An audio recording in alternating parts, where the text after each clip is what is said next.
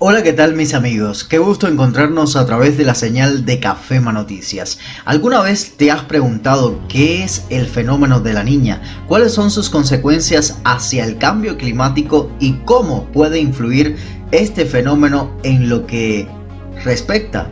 Justamente aquí hoy vamos a aclarar cuáles son esas principales interrogantes que nos hacemos cada día con respecto a este fenómeno. Lo primero es describir ¿Qué es la niña? Sin dudas, este fenómeno indica temperaturas más frías de lo normal en la superficie de los océanos. Sucede en el Pacífico Central y Oriental, así como en las regiones de la costa oeste de América del Sur. En algunas partes del mundo, la niña ocasiona un aumento en las lluvias, mientras que en otras provoca un ambiente extremadamente seco. Las condiciones que causan la niña se repiten cada pocos años y puede durar hasta dos años. Sin embargo, ella tiene un antecesor y es el niño, el que ocurre cada 2 a 7 años, mientras que la niña acontece muchas veces después de estos eventos. En el pasado, la niña también era conocida como anti el niño o el viejo, según algunos meteorólogos. Según la National Geographic, la niña es un fenómeno climático que denota el enfriamiento de la superficie oceánica en la costa tropical de América del Sur. La niña es considerada como la contraparte del niño que se caracteriza por temperaturas en la superficie del mar anormalmente cálidas en el Océano Pacífico ecuatorial. Pero, ¿qué causa la niña? ¿Te has preguntado? Pues este fenómeno ocurre cuando los vientos alisios que vienen del este son más fuertes y soplan más agua caliente hacia el oeste, lo cual permite que el agua fría debajo de la superficie del mar vaya hacia arriba, cerca de la costa de América del Sur, para tomar el lugar del agua caliente. Esto quiere decir que los vientos alisios son en parte culpables de provocar este fenómeno. Pero, a lo contrario, durante la temporada de la niña, las temperaturas superficiales del mar a lo largo del Océano Pacífico Central y Oriental tienden a ser más bajas de lo normal, entre los 3 y los 5 grados. Este fenómeno tiene grandes efectos en el clima. Un invierno típico durante la niña presenta condiciones más secas y moderadas en el hemisferio sur, y esto provoca altos riesgos de incendios y sequía en el sureste. Por otro lado, el Pacífico noroeste se vuelve más húmedo de lo habitual y el noreste experimenta condiciones muy frías. Muchas veces la niña ocurre después del niño, aunque surgen en intervalos asimétricos de aproximadamente de 2 a 7 años. De acuerdo con el departamento de la NOAA, el niño y la niña son fases extremas de un ciclo climático natural que se conoce como oscilación del sur, Ambos términos describen cambios a gran escala en las temperaturas superficiales del mar a lo largo del Pacífico Oriental tropical. Por lo general, las temperaturas en la costa oeste de América del Sur varían entre los 60 y 70 grados Fahrenheit, mientras que son superiores en 80 Fahrenheit en la piscina cálida situada en el Pacífico centro-occidental. Pero ¿Te has preguntado cuáles son los efectos de este fenómeno? Bueno, se conocen por tener efectos severos en la presión atmosférica, en las precipitaciones y en la circulación atmosférica global. La circulación atmosférica global es básicamente un gran movimiento de aire. Cuando se combina con las corrientes oceánicas, ese aire distribuye energía térmica a la superficie de la Tierra y estos cambios son los causantes de las inconsistencias climáticas en todo el mundo. Aumento en las lluvias, inundaciones catastróficas, condiciones más secas de lo normal, aumento de la pesca comercial. Son algunas de esas principales consecuencias de la niña. Este año, como ya todos sabemos, la NOAA ha activado que durante la temporada de huracanes 2022, la niña estará presente durante casi toda la temporada, inclusive durante los meses más picos, y estará reflejada hacia las aguas del Océano Atlántico. Así que desde ya hay que estar muy alertas porque podemos generar grandes cambios. Gracias por conectarse con nosotros y siempre aquí usted encontrará condiciones y cosas que siempre se pregunta.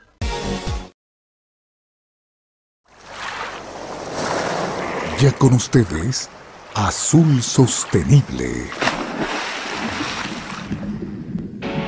Un espacio de diálogo sobre la importancia del océano para Ecuador, relacionado a la conservación y el uso sostenible de sus recursos. Bienvenidos.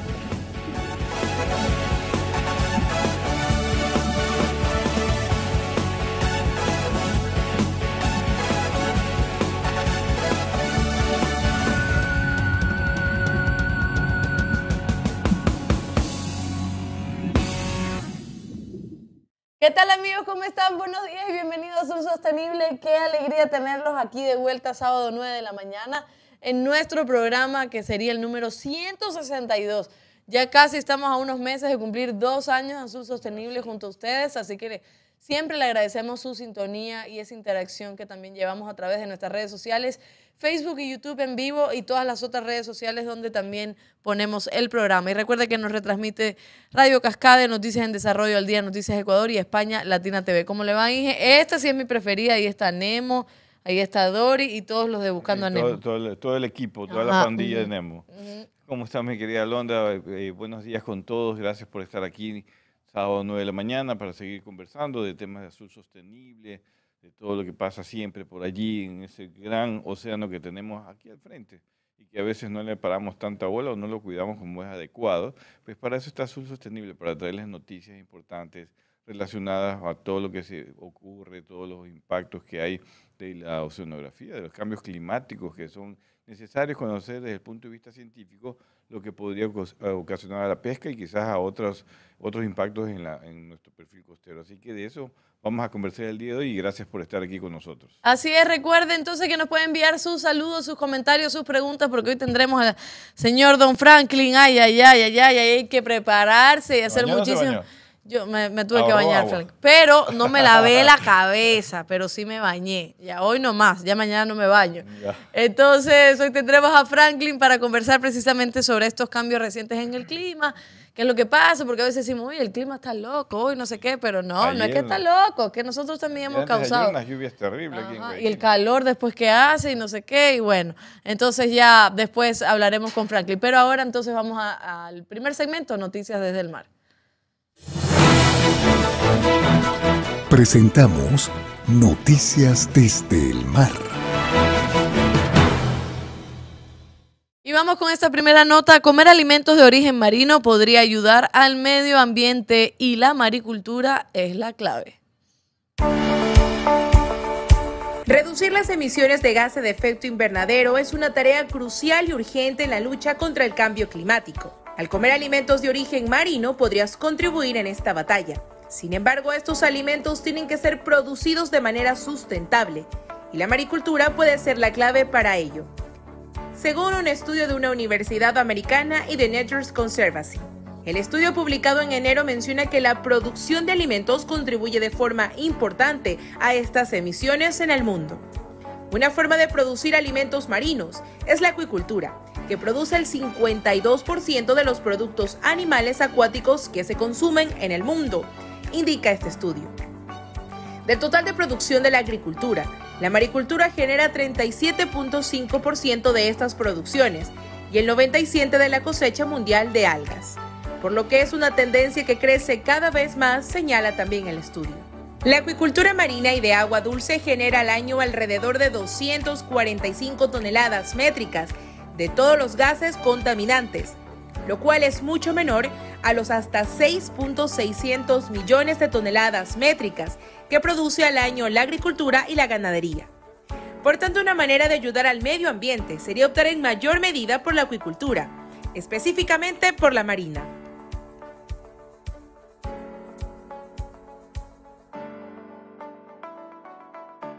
Hay que apuntarle a la maricultura, ¿no? Si bien la acuicultura aquí en Ecuador también es top de top, pero la maricultura como todavía está falta. indiscutiblemente y por eso, porque somos top de top después de tantos años de, desarrollo de la acuicultura en, las zonas de manglar y tierras altas, pues la maricultura ya directamente en el mar es una actividad que tiene que seguir dentro de las políticas de gobierno, dentro de la iniciativa privada, pero la iniciativa privada pues obviamente necesita políticas claras. Ahora hay una nueva ley de pesca, un nuevo reglamento a la ley de pesca que ya inclusive eh, eh, incorpora la maricultura con todas sus regulaciones. Eh, faltan incentivos, es necesario, así se ha desarrollado la maricultura en otros países, en el caso, por ejemplo, del salmón en Chile, el salmón no es, no es de origen chileno, es de origen noruego, pero hace 30 o 40 años se incentivó el desarrollo del salmón y miren lo que tiene hoy en día también Chile, y una serie de cultivos que ya hay en Chile, en Brasil, en Perú. Eh, vemos que Centroamérica, en Panamá, Costa Rica están eh, metiendo duro el tema de la maricultura. Ecuador tiene que seguir adelante. Tiene por ahí los casos de las ostras, hay unas muy buenas iniciativas que nosotros hemos visitado, pero necesitan apoyo de los gobiernos, del gobierno nacional, de los gobiernos locales, incentivos financieros. No, no necesitan que los regulen más, sino que les den herramientas para poder desarrollar maricultura en ostras, en algas marinas y otras especies que por allí se están investigando, pero es necesario un impulso mucho más fuerte desde mi punto de vista. Así es, vamos con esta noticia que parece como repetida, pero no. Al parecer esto está sucediendo otra vez. Es probable que las autoridades chinas hayan rechazado cientos de contenedores de camarones congelados de Ecuador debido a pruebas positivas de COVID-19 en las muestras de empaques, según un alto ejecutivo de uno de los importadores de camarones más grandes del país. Esta semana los precios del camarón ecuatoriano cayeron en China, ya que las restricciones de coronavirus afectaron el consumo en los restaurantes. Ecuador registró sus mayores exportaciones de camarones a China en el primer trimestre del 2022 según la Cámara Nacional de Acuacultura. Los envíos trimestrales a China superaron las 133 mil toneladas métricas, un aumento de 132% en comparación al mismo trimestre del 2021. El mes pasado China impuso prohibiciones temporales a las importaciones de varias empresas camaroneras ecuatorianas. Las prohibiciones siguieron a los resultados positivos de las pruebas de coronavirus, según se informa, de muestras tomadas de envases de camarones importados. Importaciones de una planta camaronera del grupo Mars en Durán, Ecuador, fueron prohibidas por cinco meses, mientras que una planta operada por exportadora Total Seafood fue sancionada con una prohibición por la misma duración. La Administración General de Aduanas de China eh, también eh, suspendió las importaciones de una tercera planta operada por Emperasi durante cuatro semanas. Otro comercio le dijo a Seafood Guy que en mayo y junio los importadores podrían comenzar a quedarse sin existencias debido a las prohibiciones. Sin embargo, las ventas nacionales son difíciles en este momento y en cualquier caso los pedidos de los importadores han disminuido, dijo. Pero otra vez, yo, ¿cómo, cómo sucede esto? Lo que pasa es que, claro, pues, eh, recientemente tú has escuchado que Shanghái, por ejemplo, cerró eh, eh, la ciudad prácticamente por los temas de coronavirus.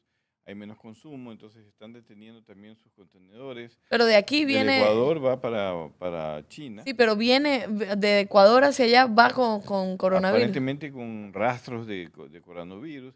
Pero yo creo que es un tema más comercial que, que relacionado con el COVID. Porque a menor consumo allá, porque China ha cerrado algunas ciudades, sobre todo Shanghái, que es una ciudad sumamente poblada, pues eh, tienen que restringir el ingreso de los camarones ecuatorianos, porque yo creo que a estas alturas Ecuador ya ha superado estos temas de los rastros de COVID en sus contenedores y por lo tanto creo que tiene que ver, tiene otros motivos, ¿no? Sin embargo, puede afectar las exportaciones, a pesar de que la nota periodística dice que Ecuador ha aumentado sus exportaciones a China en este primer trimestre en comparación al primer trimestre del 2021, pues hay este, esta paralización, ya sea por COVID o por temas comerciales, que puede pues restringir un poco nuestras exportaciones. Ojalá que no sea así, porque si están aumentando, en buena hora, porque ojalá que pues el camarón sea nuevamente, tenga el éxito que tuvo el año pasado en el 2021 eh, que pueda ser el primer producto de exportación, no solamente llegar a los 5 mil millones, sino superar eh, de largo esos 5 mil millones. Tiene todo el potencial y tiene toda la gente para desarrollarlo. Perfecto, y vamos con la última noticia. Aumenta la probabilidad de que el fenómeno La Niña prevalezca hasta agosto. El Centro de Predicción Climático de la Administración Nacional Oceánica y Atmosférica, NOAA en inglés, informó a través de una actualización en su página que el fenómeno La Niña aumentó sus probabilidades de prevalecer durante todo el verano. La agencia elevó a 59% la probabilidad de que el evento atmosférico continúe hasta agosto, lo que se traduce a 6 puntos porcentuales por encima de la estadística que ofreció en marzo. La razón para el aumento en probabilidades, de acuerdo con el informe, es que las temperaturas en el Océano Pacífico Ecuatorial se mantuvieron por debajo del promedio, lo que desfavorece el fenómeno El Niño y robustece a la niña. Precisamente cuando el fenómeno La Niña se da en el Océano Pacífico, las temperaturas en la línea del Ecuador se tornan frías. Dicho escenario limita el desarrollo de huracanes, a la vez que reduce las posibilidades de amplios eventos de lluvia. Sin embargo, los efectos de la niña en el Océano Atlántico son opuestos a lo que experimenta el Pacífico. En este lado del planeta las temperaturas ecuatoriales se calientan y disminuyen los vientos cortantes, lo que favorece el desarrollo y formación de ciclones. Informó para ustedes Alba Corita. Siga con nosotros en Azul Sostenible. Y ahí viene Franklin a explicar que la niña, que el niño, que se sube, que baja, así. Pero bueno, lo, que, lo importante, y eso también es bueno conversar con Franklin, es que puede ocurrir con este cambio climático, con este robustecimiento de la niña. Se está adelantando en algunos casos la pesquería de calamar, ya tendremos aquí el flota calamarera no desde junio, sino ahora en mayo ya presente, porque todos estos cambios generan pues eh, de dinámicas diferentes en algunas especies, sobre todo en alta mar, de los atunes, el calamar gigante, el dorado, el pez espada. Y en el caso del calamar, pues ya sabemos que eso crea aquí una polémica y hay que estar atentos porque si van a esperar a junio, no, puede ser que ya el calamar esté por aquí o, o próximamente y ya las flotas que están atrás de esta especie pues estén próximamente por aquí cerca de Galápagos y del continente ecuatoriano. Entonces, ya lo sabe, ya mismo, ya mismo, luego de este corte y los saludos, viene, está con nosotros el señor Franklin Ormaza para hablar precisamente de todos estos cambios climáticos, estos cambios recientes en el clima y cómo también influyen en las pesquerías de la región. Así que vamos a un corte, envíe sus saludos a Facebook y a YouTube, que nosotros estaremos leyendo y no se pierda, que ya volvemos con Azul Sostenible. Quédate en sintonía. Ya volvemos con más de Azul Sostenible.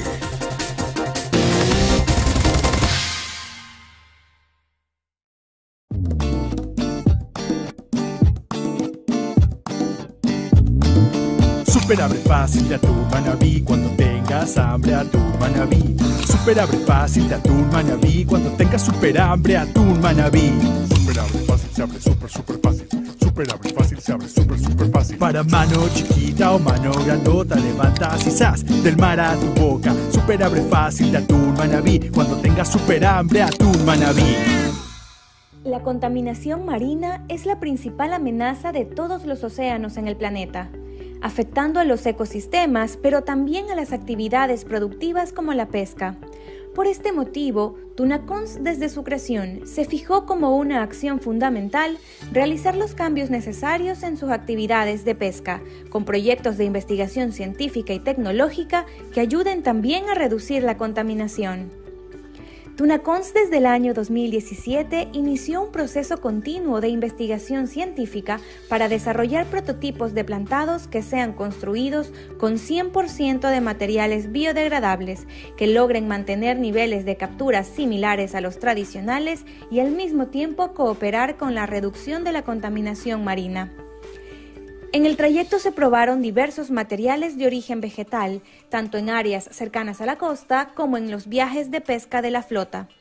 Una colaboración importante en este periodo fue trabajar con la Universidad Técnica del Norte en Ecuador, que mejoró la resistencia en los tejidos. En base a la experiencia obtenida, los miembros de Tunacons tomaron la decisión de construir y sembrar el 20% del total de sus plantados con fibras 100% de origen vegetal. Esto se hizo con la finalidad de aumentar las pruebas en el mar y que sirvan para mejorar los estudios científicos que ayudarán en los próximos años a tomar nuevas decisiones sobre su uso. Esta es una iniciativa con el potencial de poder expandirse para toda la flota que opera en la región del Océano Pacífico Oriental e incluirse a futuro en las medidas de conservación para atunes tropicales. Colaboremos juntos por un ecosistema marino sano. Tunacons.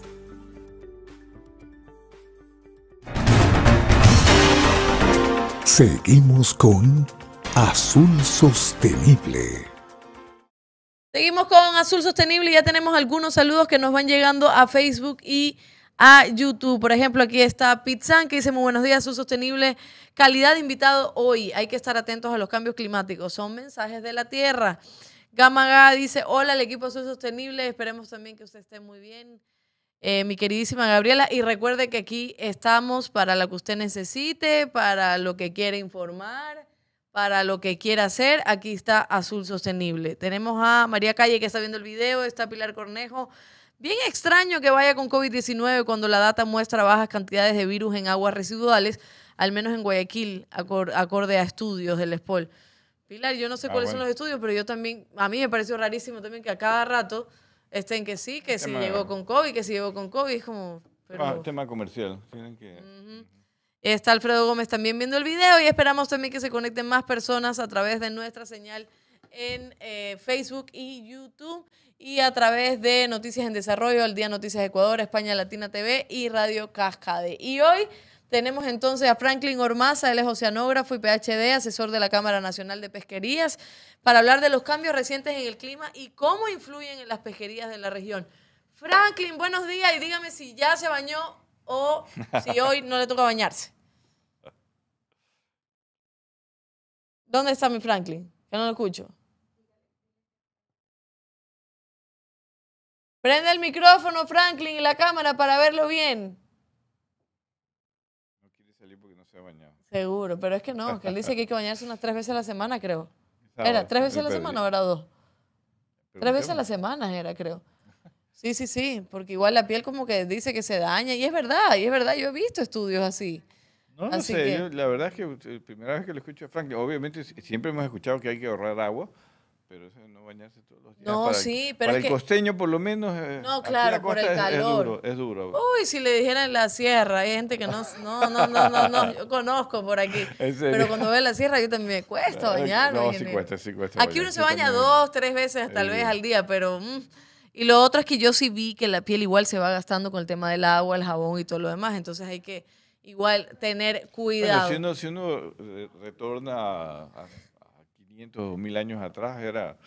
No, la gente no, no, se bañaba. No se bañaba porque vivía todo bien. En el río, pero cuando encontrabas el río es difícil. Es verdad, las costumbres han cambiado y el tema de bañarse, los jabones, todos los champús generan Así es. Y es más, la pregunta es para todos quienes están conectados, es cuántas veces usted se baña al día, si se baña o no, para saber, para medir esto. Gamaga dice, ¿cuándo es el sorteo de las camisetas? Y sí, sí no pierde tiempo. Ya vamos a hacer el sorteo, pero tengo que ver los programas de nuevo para por lo menos tener yo una cifra exacta. Así que ya lo sabe, vamos a tener a Franklin en unos minutos porque se me desconectó un poquito, pero nada, eso siempre sucede cuando estamos en Zoom pero hoy vamos a hablar de este tema de los cambios climáticos. Recordando que el tema de la niña era aires fríos, ¿verdad? Sí, así es. Y el niño es aires calientes. Aires calientes. Eso sí me lo aprendí. Es cambios bruscos en el clima a través del fenómeno del niño o la niña que se generan en el océano y que generan pues impactos, ya sea más lluvia, menos lluvia, las especies comienzan a cambiar de, ubicación, el atún se lo encuentra de formas diferentes, las tres especies de atunes por lo menos las que tenemos aquí en las zonas tropicales. Como yo les decía, el, calamar gigante es una especie que puede acercarse ya antes del tiempo, normalmente es en promedio, es en junio, finales de mayo, y puede estar apareciendo. De hecho, ya teníamos información de que eh, calamar gigante hace un par de semanas, e inclusive se encontró ya en, las playas de Ecuador, los pescadores ya lo están encontrando en, sus artes de pesca. Entonces, todos esos cambios, y también para pelágicos pequeños, todo lo que es sardina, pinchagua, chuhueco, todo lo que se pesca en la costa cambia. En la profundidad, me decía un armador amigo que pesca arrastre de camarón de profundidad, también está encontrando mucha abundancia de, ese camarón más de lo normal. Todos estos cambios diferentes, algunas especies se van, otras crecen en abundancia, pues eh, son impactos que, que al sector pesquero pues siempre tiene que estar atento y también en las zonas costeras de, de nuestro país. Perfecto, esa es una breve explicación para lo que tiene también eh, Franklin Ormaza que hablarnos sobre el tema de los cambios climáticos y cómo afecta también a las pesquerías de la región. Veamos, ahora sí lo tenemos. Franklin, oiga, uh, yo lo veo afeitado, yo lo veo bañado. Usted se bañó hoy. Hoy día no era. No, no, no. Hoy día no me bañé. Hoy no, no me voy a bañar tampoco. no me voy a bañar. ¿Cuándo le toca bañarse, doctor? No, no, no. Hoy, ya no toca. Mañana toca. O el lunes. es en serio. Eh, oiga, Frankie. ¿Es en serio? No, no, yo lo sé. Eh, nosotros nos reímos, pero yo sé que es en serio. ¿Usted nos puede explicar de nuevo? Porque yo recuerdo que eso usted lo habló en el primer programa que lo tuvimos y desde ahí nos reímos siempre porque usted me decía que no se bañara, que el pelo, que no sé qué. Pero ¿qué pasa? ¿Por qué el tema del ahorro del agua y por qué todo esto? Explíquenos un poquito antes de entrar al tema de hoy. Bueno, creo que este, eh, la, persona necesita aproximadamente 150 litros de agua por día. Eso es lo para vivir bien, cómodo, satisfacer todas sus necesidades. Eh, lo que pasa es que usamos demasiada agua. Hay gente que usa demasiada agua y hay mucha gente que no tiene agua. ¿Sí? Ok, para empezar, Ecuador es un país sumamente rico en recursos hídricos. Cada habitante de Ecuador tiene aproximadamente 35 mil o 45 mil metros cúbicos de agua por año. Eso es lo que tiene cada, cada habitante. Ahora, de ese un porcentaje se usa para agricultura, para, agua, potable, etc. Pero ese es el, recurso hídrico. Estamos superior a los 2.000 metros cúbicos por año, que es el mínimo necesario. Pero ¿qué ocurre? Que desperdiciamos agua. Desperdiciamos agua por, básicamente por malas costumbres. Pensamos que el agua cae del cielo, que el agua es gratis, porque abrimos la llave y hay agua.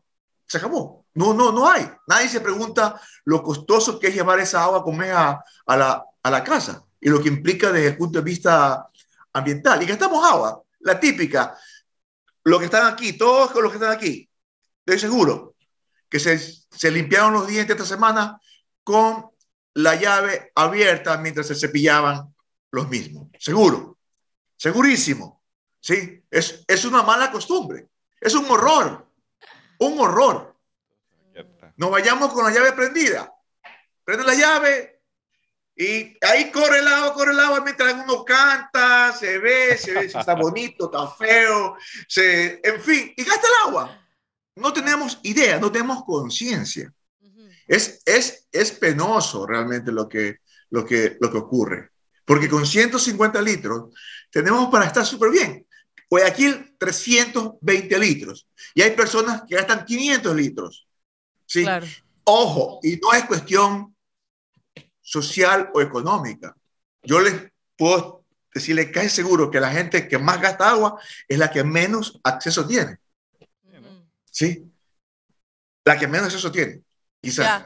Perfecto. Yo, yo, he hecho la prueba con mis estudiantes, estudiantes de varias, este, de varias este, estratos sociales. Y lo que más gastan son los que son los estratos sociales económicos bajos. Yo, yo, yo, en todos los cursos hago la, la, la, prueba, lo pongo a hacer del primer día a medir el agua que gastan en su casa, ¿no? Y la típica es, donde exceden, es en la, comes, en la, en el cepillado de dientes y en los baños. Y el descuido de tener las tuberías relativamente bien, ¿sí? Relativamente bien. No saben, una gotita que cae, que está ahí, claro significan metros cúbicos de agua que se pierde. Así es, doctor. Y Sí, sí, doctor, es que eh, es verdad lo que usted decía, por eso volvimos al, contexto de por qué igual, sí, nos, nos reímos porque nos parece chistoso, pero tiene razón. Mire, yo le voy a decir una cosa. Yo me corté el pelo para no estar mucho tiempo en la ducha. Y además, de verdad le digo, me baño en menos de tres minutos, porque estar ahí, ¿para qué? Por gusto. Tú llegas, sales y ya. Lo de la cepillado de dientes, sí, eso sí me, me, cuesta un poco, ya voy a cerrar ahora mientras me cepillo, pero para que vea que sí, sí he mejorado mis hábitos y cuando voy a la sierra no me baño todos los días.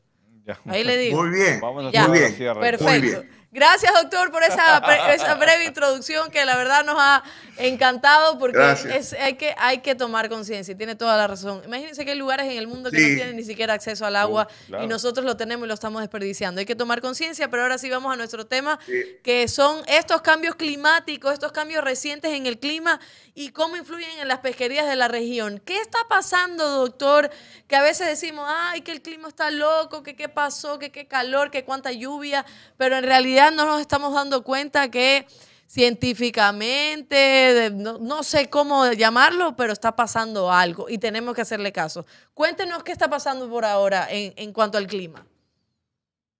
Bueno, este, yo me concentro en la parte oceanográfica, que es la que realmente afecta como es todo, la, todo el clima, porque sin los océanos, la Tierra sería otra cosa definitivamente. Es, es, es los océanos lo que mantiene realmente la, la, cómo es la, lo que tenemos. Esos maravillosos 22 grados promedio que tiene la Tierra es lo que permite todo el desarrollo de la vida que conocemos en este momento.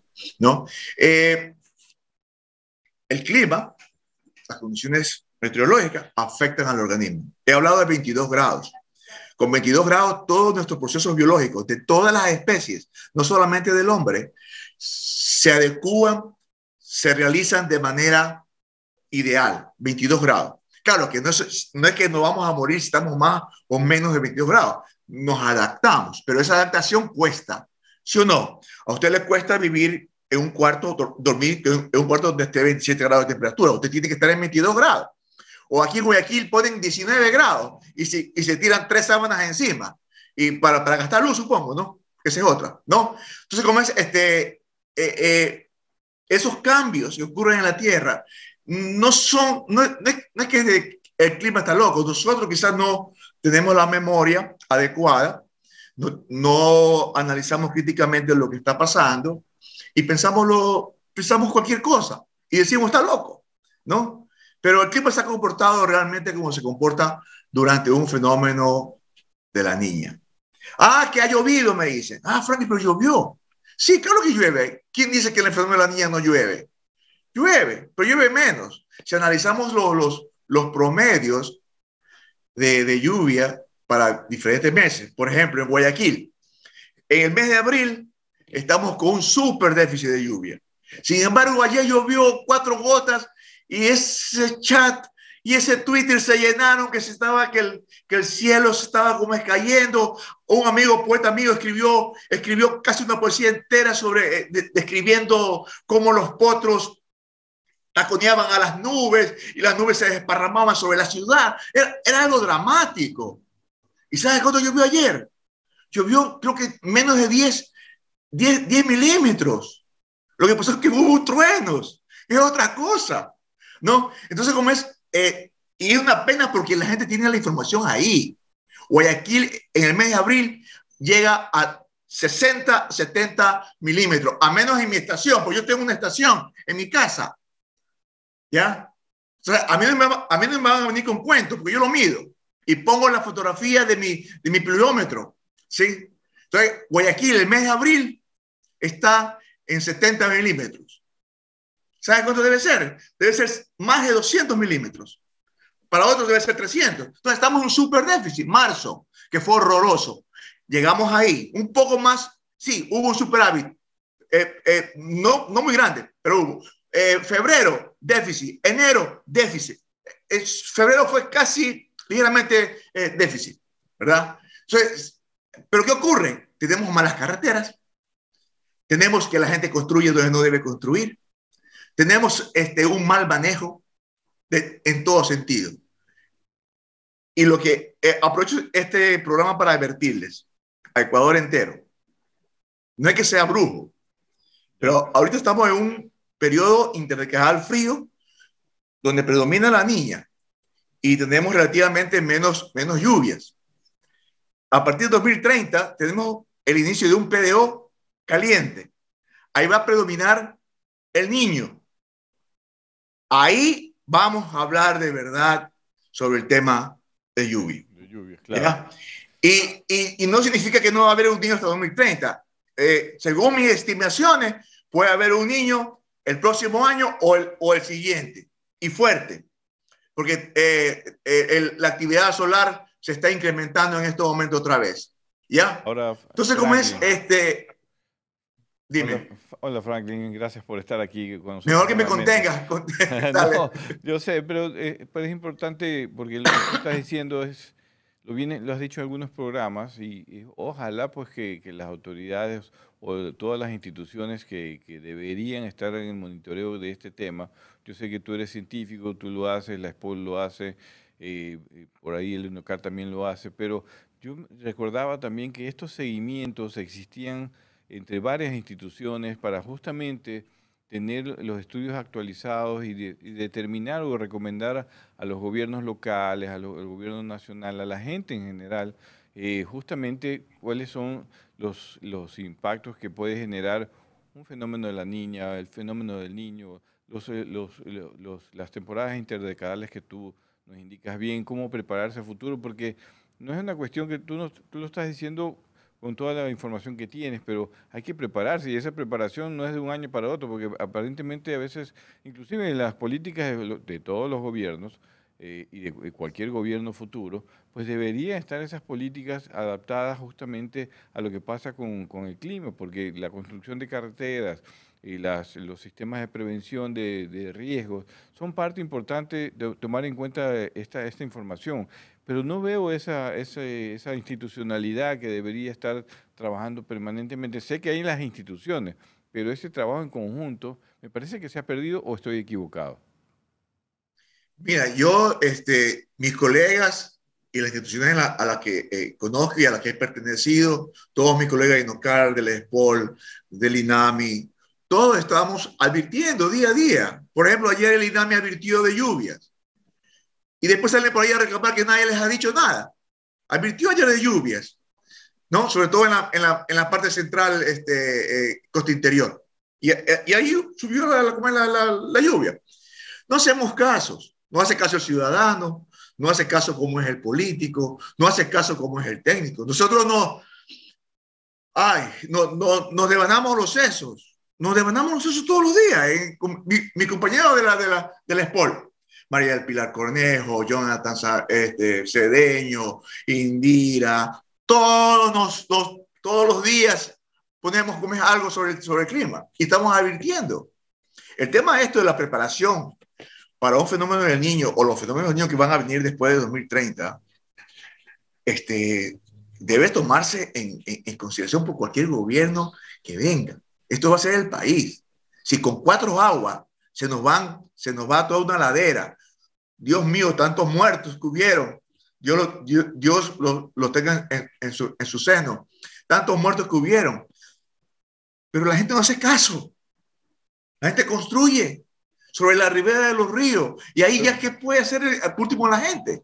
Yo sé que una autoridad fue demandada por, haber, por impedir o tratar de impedir que se construya muy cerca de la, de la, de, la vereda del... Pero exactamente a eso me, me, refiero, porque todo esto que tú dices, la gente, o sea, ustedes están trabajando, y estoy seguro que todos los científicos que están dedicados a esto siguen trabajando, pero debe haber una forma de institucionalidad que la gente le preste más atención o, más, o mejor comunicación para poder lograr pues que la gente esté más consciente de lo que está ocurriendo ahora y lo que puede ocurrir a futuro.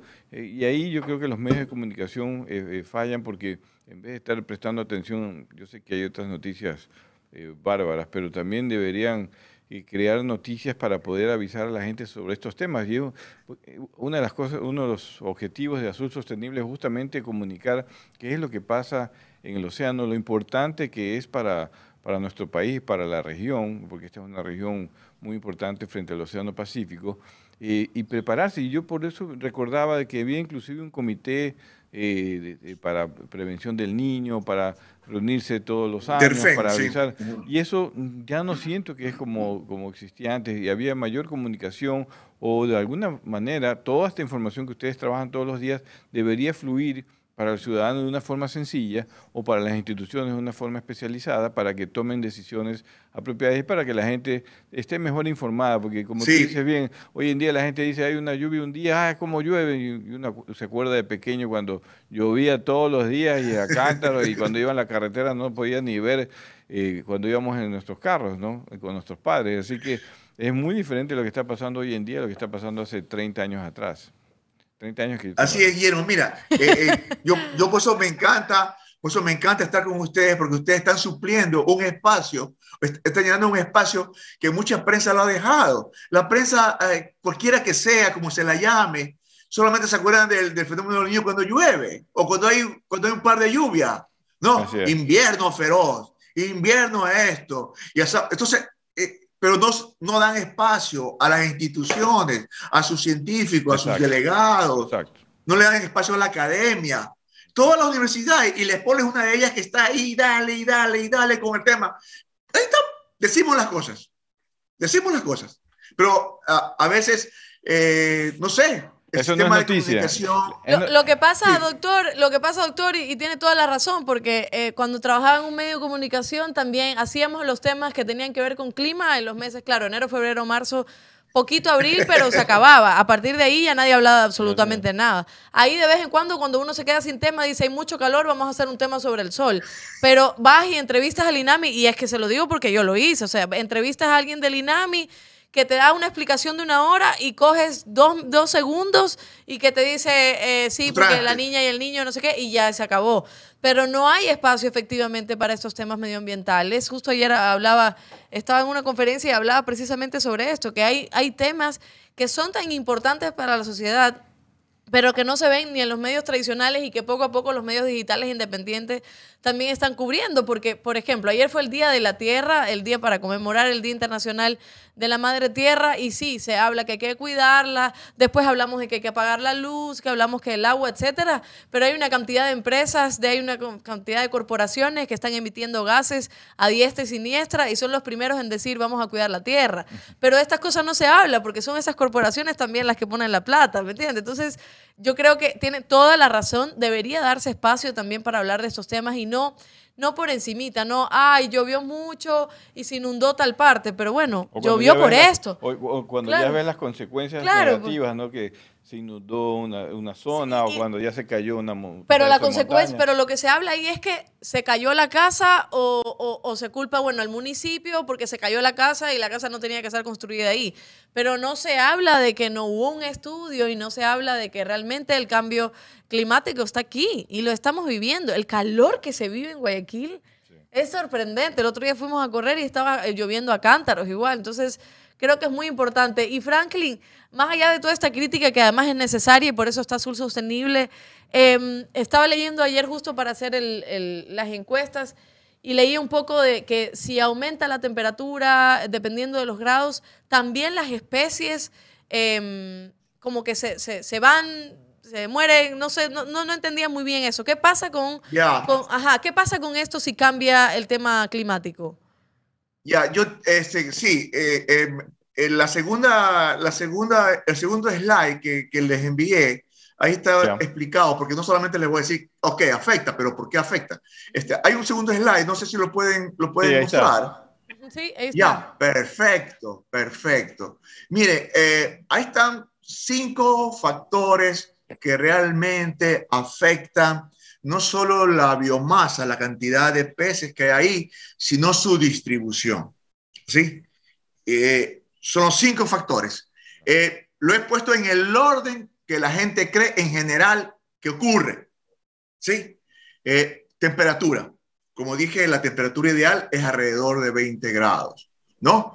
Los, en general, las especies, la gran mayoría de las especies en, el, en los océanos están alrededor de 20 a 26 grados. Ese es el rango ideal por muchas circunstancias para vivir, para crecer adecuadamente sin gastar tanta energía, para reproducirse, para sobrevivir. ¿Sí?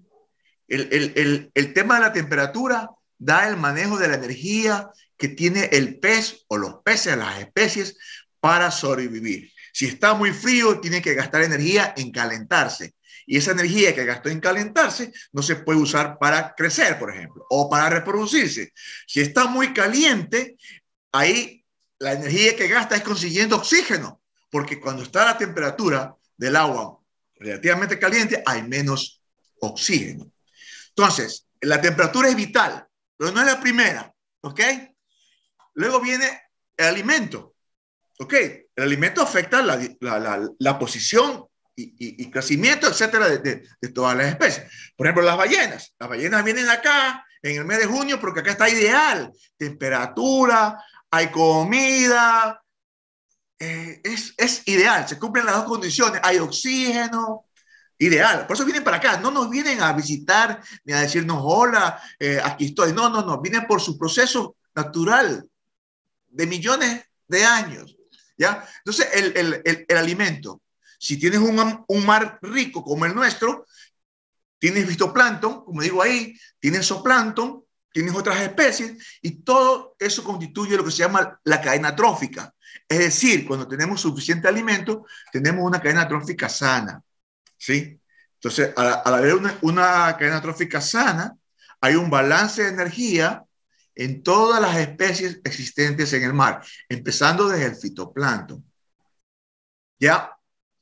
Ah, el fitoplancton necesita nutrientes y necesita luz, porque realmente la energía que consumimos todos los días, usted, yo, es del sol. Somos seres de luz, decimos dice la, la, poesía o el decir, es un ser de luz. Todos somos seres de luz, porque somos producto de la energía del solar. Todos vivimos por eso. Cada, cada gramo de, nuestra, de nuestro peso es de energía proveniente del, del sol. Bien, el oxígeno. El oxígeno, el contenido de oxígeno. Si usted tiene oxígeno, usted vive bien, ¿verdad? Eso lo sabemos toditos. Igual el pez. ¿ya? Igual el pez, o todas las especies, tiene que tener una cantidad de oxígeno adecuada. ¿Sí? Cuando la temperatura sube, el oxígeno, que es un gas, se sale del agua y la cantidad de oxígeno en el agua disminuye por debajo de los 4 miligramos por litro, que es la 4 eh, a 6 la cantidad ideal. ¿Ya? Esas son las condiciones naturales.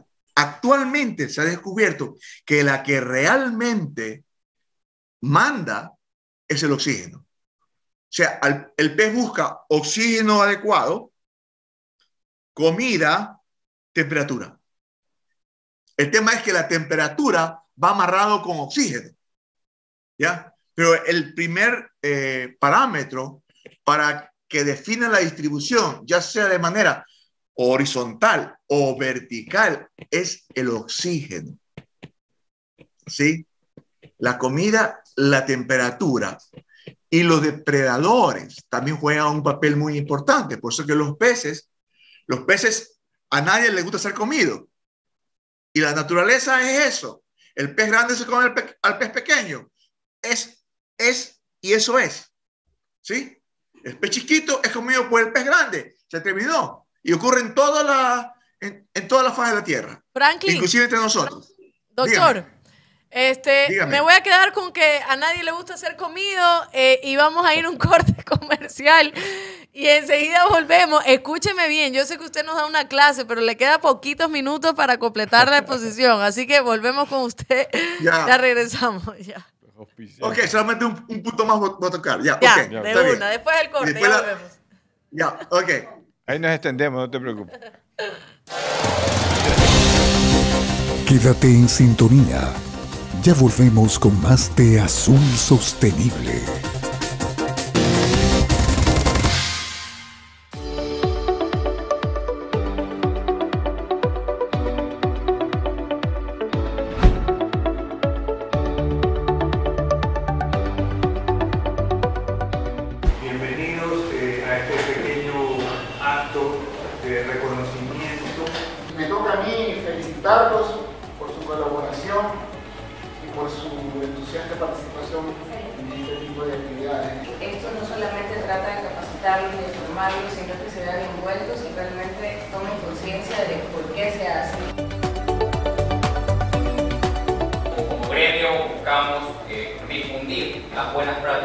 realizan eh, nuestros pescadores a bordo de las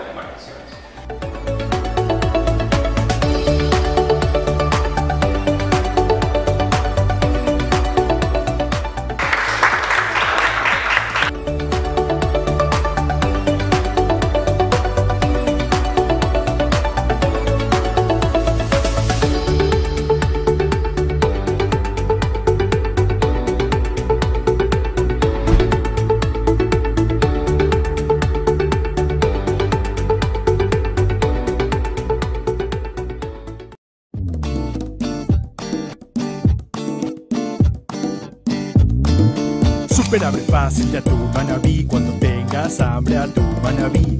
Super abre fácil de atún manabí cuando tengas super hambre atún manabí. Super abre fácil se abre super super fácil.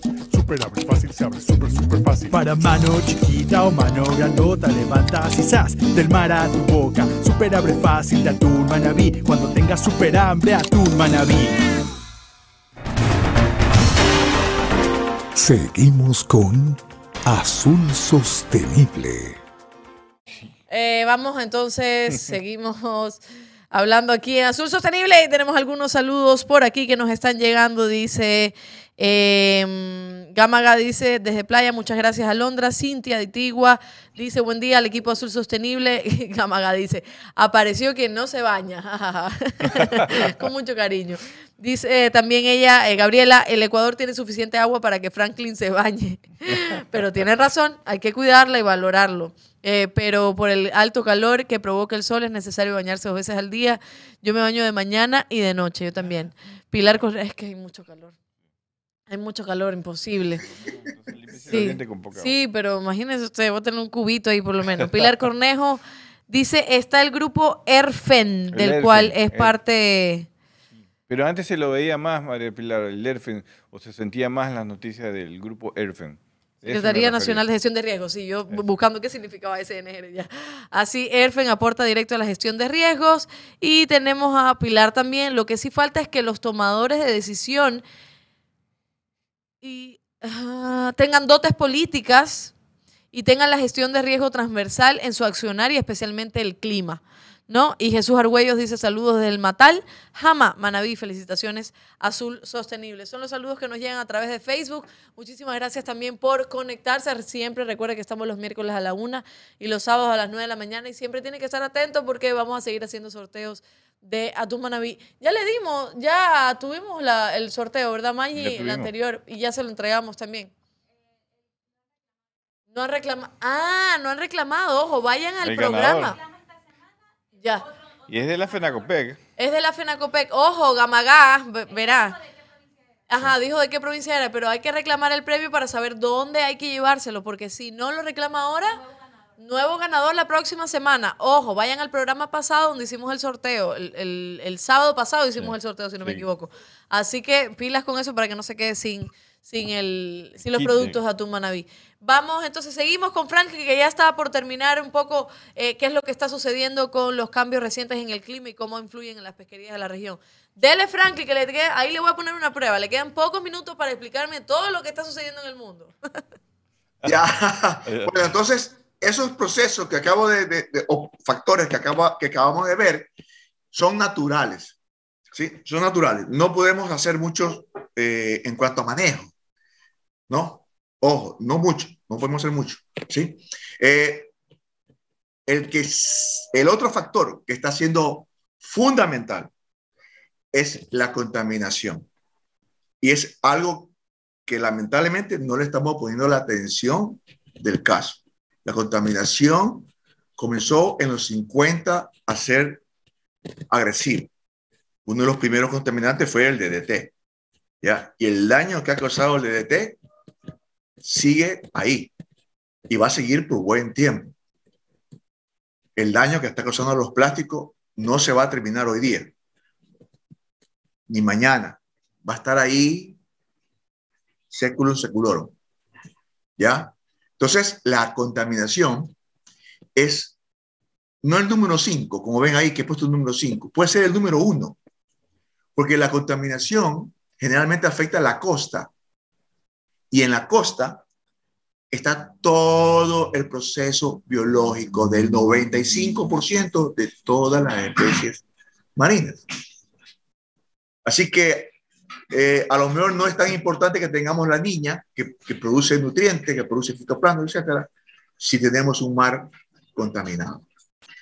Es muy alarmante el nivel de situación que está ocurriendo. ¿Sí? Eh, si ustedes, si nosotros vemos el plástico y nos asusta, si pudiéramos ver los pesticidas, si pudiéramos ver los metales pesados, si pudiéramos ver toda la enorme, pero ahí hay un slide que muestra una, una, una foto más adelante, todo lo que, lo, que, lo que hay, lo que afecta. Ese ejemplo recién ocurrió en Perú, ¿sí? Contaminación de hidrocarburos. Eso lo vemos, pero una vez que salió la mancha, por ejemplo, en, esa, en, esa, en, ese accidente, desaparece. Manténgame esa, esa, esa es la E que voy a hablar. Entonces, ¿cómo es? El, el océano depende, la pesquería ahorita para mí, están dependiendo de cómo manejemos la contaminación. Y eso sí lo podemos manejar nosotros, porque nosotros la hemos, la hemos producido. Bien, hasta ahí llego este, con el tema. No sé si una, eh, quería hablar sobre qué va a ocurrir, eh, qué está ocurriendo en este momento y qué va a ocurrir más adelante. No, no escucho. Yo te iba a comentar, perdón, te iba a comentar justamente esa lámina de los cinco factores que estabas hablando. Para mí el primero también es, la contaminación hoy en día, ¿no? Es un factor fundamental, lo hemos venido diciendo en el programa, hemos sacado videos, vamos a seguir hablando del tema, hemos llamado la atención a las, a las autoridades locales, nacionales, lo importante que es que se preocupen de tener una política de, de, liberarnos de la contaminación, cuando la gente va a la playa, cuando hay los feriados, nadie se preocupa de, eso, de, ellos. Y después vamos a recoger basuras y vamos a, ver las consecuencias, ¿no? Los derrames, como tú dices bien, lo que pasó en, Perú, que ha sido crítico eh, eh, en los últimos meses, pues son también preocupación constante en las zonas costeras. Así que yo, yo coincido contigo de que el primer factor que deberíamos cuidar es la contaminación, porque no solamente hay cambios en el agua, sino también en las especies marinas. Estamos comiendo peces, hemos visto estudios, estamos comiendo, estamos alimentándonos posiblemente con, de peces que tienen eh, residuos de plásticos, ¿no? Entonces, eso ya es un problema grave de salud que tenemos que prestar atención y el problema está acá en las ciudades. Franklin, ¿y ahora qué pasa con las pesquerías, con los recursos pesqueros? ¿Qué estás viendo con los recientes cambios climáticos. Tú nos ibas a comentar algo sobre las especies eh, para las pesquerías, para que el sector pesquero pueda escuchar un poco tus criterios de los cambios que están ocurriendo y los que pueden venir ¿no? en este año. Ya, este, yo creo que en los últimos dos años, con el fenómeno de la niña, el sector pesquero, si no el sector pesquero, la biodiversidad natural de nuestras aguas se ha visto bastante beneficiada. Porque básicamente durante la, el fenómeno de la niña, tenemos la, la, que, que las corrientes de Humboldt y, y Cromwell se intensifican en nuestras aguas. Al intensificarse en nuestras aguas, estas corrientes traen nutrientes, nosotros tenemos suficiente luz solar y eso produce la, el primer paso de la, de la cadena trófica, que es el fitoplancton. Ustedes pueden ver ahí estas fotos, donde muestro, estas fotos fueron tomadas recién el, hace 15 días o, menos, ¿no? Eh, que demuestra lo que estoy diciendo, la riqueza que ha tenido. Ojo, eso no indica disponibilidad de pesca, ¿sí? Eh, eh, el, sector pesquero, pienso yo, creció mucho tiempo de manera exitosa durante un periodo donde habían más niños que niñas. Entonces, ahora el periodo, este periodo hay más niñas que niños de las condiciones de pesca son diferentes. Por ejemplo, las corrientes. Las, corrientes, este, y, ustedes pueden ver en los comentarios, ha aumentado dramáticamente las corrientes. No es que han aumentado, están presentes eh, eh, de, forma más perenne. Entonces, este, eh, tenemos, lo que ustedes ven ahí son tomadas, yo tomé esa foto. Nunca he visto tanta diversidad tanta cantidad de biomasa. Y tengo mucho más fotos. La cantidad de lobo que ustedes ven ahí llega a 70. Ahí ha de haber más de, más de 30. 15 días antes de esa foto, este, no había más que 5 o 6 lobos. Pero las condiciones oceanográficas cambiaron de manera adelantada. ¿Sí? Ahora en abril, este, por el fenómeno de la niña y los lobos vinieron casi inmediatamente. Yo confío mucho en, en las especies eh, marinas, las aves, los lobos, porque ellos han vivido ahí millones y millones de años y se saben de memoria la cuestión climática oceanográfica. Entonces, este, por ejemplo, este año la pesca del atún en el sur de Ecuador tiene que, debió, debe ser menor o debió haber sido menor, porque la distribución de las isotermas fue diferente a cualquier otro febrero o a cualquier otro enero en condiciones normales. ¿Sí? En el mes de febrero teníamos 24 grados acá arriba. Generalmente, y eso, 24 grados es ya al sur en el mes de febrero. Entonces, a lo mejor no hubo pesca. Por ahí oí quejas, no, no, no tengo los datos. Porque las temperaturas, como dije, afectan el oxígeno, la comida, y el atún se mueve en función de eso. Los calamares. Ahí están los calamares que recogí. Los recogimos. Había, no sé cuántos habían ahí, pero se recogían con la mano. Eh, eso lo recogió un pescador. Sí. Lo recogimos juntos. Franklin, atún, atún eh, eh, la pesca de atún en los tres primeros meses de este año en la zona de Perú fue escaso, ¿no? Todos los armadores se han quejado fuertemente que es una, es una época donde se va una parte de la flota a pescar en, las aguas peruanas porque hay abundancia de, atunes. Este año casi la mitad de la flota, casi la mitad de lo que se pescaba el año, el año pasado o años anteriores, ¿no? En cambio el calamar, como tú dices, está apareciendo hasta botado en las playas. Sí, yo, yo, yo le dije a, uno de mis amigos este, atuneros, mis grandes amigos, va a ser la estación, va a ser, va a ser pobre. ¿Sí? Y no porque sea brujo, es, es, por la condición de comer de letra. Porque no es que hay menos atún, ojo, lo que están es redistribuidos. Y ojo, que el atún, por ejemplo, no puede seguir al FAT. Perdón, perdón, el, el FAT no sigue las condiciones oceanográficas. Ojo. Claro. Entonces, como es, este, si, si, se pesca en brisas, tiene que haber gente que sabe, sepa pescar en brisa. Y tú sabes, Guillermo, que la gente especialista de pescar en brisa cada día es menos, ¿sí? Porque cada día se pesca más en FAT. Entonces, ahí tenemos que hacer un manejo, ¿sí? Porque tenemos que no perder la, gente, habilidad nuestra. La gente fue a buscar normalmente brisas, ¿no? Le va a pescar en brisas, esto de diciembre a marzo, que tú sabes bien qué es lo que ocurre en Perú pero este, en este diciembre a marzo fue escaso la pesca en brisas. Como tú dices bien, no es que no haya atún, sino que se distribuyó, se, se fue a zonas más abiertas o mayor profundidad. Entonces la gente que está acostumbrada a pescar en esta época no lo encontró allí. Y claro, ya perdiste el tiempo porque estuviste en esta zona dos, tres meses buscando y el atún estaba en otro lado. Perfecto, doctor. Hay muchísimas cosas que podríamos seguir preguntándole, pero usted sabe que eh, con usted es una clase, un semestre entero que hay que estar, porque hay muchísima información pero no es que sea brujo, como dice, sino que también tiene mucho conocimiento.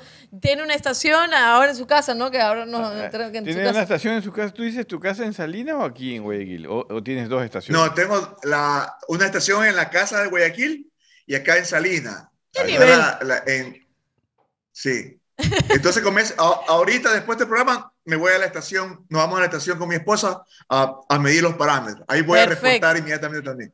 Perfecto, doctor. Siempre escríbanos también en Twitter o cualquier información que quiera eh, compartir y nosotros lo hacemos, por supuesto, porque esto es muy necesario. Gracias siempre por estar con nosotros, ya es parte ya también de Azul Sostenible. Ahí como que lo extraño con la barba, oiga. Tenía otro así como, ahora se veía muy joven ya. Ah, muy joven. Yo quiero, gracias, gracias Londra, usted muy, muy amable. Eh, igual Guillermo, eh, con quien tengo una gran amistad y lo quiero mucho a Guillermo, lo puedo decir públicamente. Este, yo quiero otra vez re, felicitarlos. Mantengan este espacio abierto. Yo sé que le cuesta, es mucho trabajo, puede ser hasta ingrato de repente, pero están, como dijimos al principio, están cubriendo un gran espacio que lamentablemente la otra prensa, la que tiene inclusive muchos más recursos, no lo está haciendo. y eso es una pena y, también deben procurar que su programa vaya a los, hacia los tomadores de decisiones, asegurarse que todos estos ministerios este, escuchen el programa, que pongan a alguien a ver el programa. ¿sí? Eh, porque creo que aquí se, está, te repito, les repito, es fabuloso esto. Me encanta. Cuando ustedes quieran me llaman y yo estoy aquí para tratar de ayudar. Ahí estamos queriendo hacer una alianza con la SPOL. Estamos trabajando, gracias a María Pilar, a y el equipo de comunicación Perfecto. del porque aquí la idea es que tengan ese espacio los, eh, los, los, científicos, los técnicos ecuatorianos para hablar de la oceanografía y de otros temas muy importantes para el océano para, en, en, relación a nuestro país. Así que Así es. allá vamos. Doctor, igual cualquier cosa, dice nuestra directora que aceptamos donaciones también y auspicios, ¿no? para seguir, seguir acá. Pero bueno, gracias doctor, cuídese mucho, disfruta el fin de semana, mañana le toca baño, así que no se olvide de eso. Nos vemos en un próximo programa. Sí, sí, sí. Un abrazo grande. Chao. Chao. Un, un abrazo. Un abrazo. Otro, Chao. Otro para ti, gracias. Ahí está el doctor Franklin Ormaza, siempre nuestro amigo, conversando y dándonos todos nuestros conocimientos. Vamos a las encuestas que tienen que ver también con el cambio climático. La primera pregunta, ¿las subidas repentinas de temperatura pueden provocar la desaparición de especies y hábitats marinos? Sí, no, no sé. Justo el doctor hablaba de que sí puede pasar esto. Así que hay que tener muchísimo también cuidado con nosotros. Ayer que estaba yo en la playa, ahí mismo en la orillita donde el mar va y viene así este, botellas y había funda, plástico, y la gente pasa por al lado y tampoco toma conciencia de eso. Hay que seguir trabajando en eso y ser muy serios en, este tema. Y sin embargo, la señora del choclo te da el choclo y te da una funda sí. para que votes también. Claro. O sea, los vendedores tienen conciencia de que no. Ahí yo creo que viene la política del gobierno local. Entrar a regular esos temas, ayudar a los vendedores para que cambien ese tipo de materiales, porque sí, pero, pero ellos están trabajando. Pero ¿no? claro, pero ya el cambio de material sí es una cosa ya claro. eh, tremenda. Pero te, claro, pero te están dando igual la fundita para que para no decirte, bótame la tarrina en el mar, bótalo en la funda y cuando te vas lo botas en, en un tacho. O sea, los vendedores sí están tomando esa conciencia. Lo que pasa es que somos nosotros los que esa misma funda que nos dieron para botar la basura la, la terminamos botando en el mar y es, es feísimo. Vamos entonces a la otra pregunta. ¿Cuándo se conmemora el Día Internacional de la Madre Tierra? 22 de abril, 5 de mayo, 6 de junio. Es el 22 de abril, fue ayer, de hecho, fue ayer. Fue ayer, ojalá que se hayan acordado. Muchas instituciones hicieron mucha información, difusión. Es importante recordar que es el Día Internacional de la Madre Tierra. Así Pachamama. Es, la Pachamama. Vamos a la última. El 50% de las especies estarán en peligro por el cambio climático si la temperatura aumenta 4.5 grados Celsius. ¿Verdadero o falso? Según la WWF es verdadero. Y hay un 25% se aumenta a 2.5. ¿Mm? Nivel, por Dios. Vamos a trabajar es en la escuela. Voy a decir algo, que aumentar 4.5 centígrados es altísimo para, para, para, el cambio climático si eso llegara a ocurrir. Y eso, hacia eso supuestamente vamos, ojalá que no sea así, pero sería un cambio drástico para muchas especies que son muy sensibles. Los, los peces tienen una sensibilidad muy fuerte respecto al cambio climático y otras especies más. Así que Así es. ojalá que no ocurra eso. Perfecto, ya nos tenemos que ir, ya se acabó nuestro programa. El miércoles a la una de la tarde estamos también eh, conectados en Azul Sostenible para que usted se conecte con nosotros a través de Facebook y YouTube y a través de todas las radios que nos retransmiten. Ya lo sabe, así que el miércoles con más información. El día miércoles, una de la tarde, tienen cita con nosotros para que sigan escuchando cosas muy interesantes, todos bañados el día miércoles. El, el miércoles recién el me miércoles, toca entonces. Pero el domingo el miércoles. Chao. Hasta pronto. Gracias por habernos acompañado en este programa. Esperamos que te haya gustado. Encuéntranos en Facebook, Instagram o Twitter y cuéntanos qué te pareció. Hasta la próxima.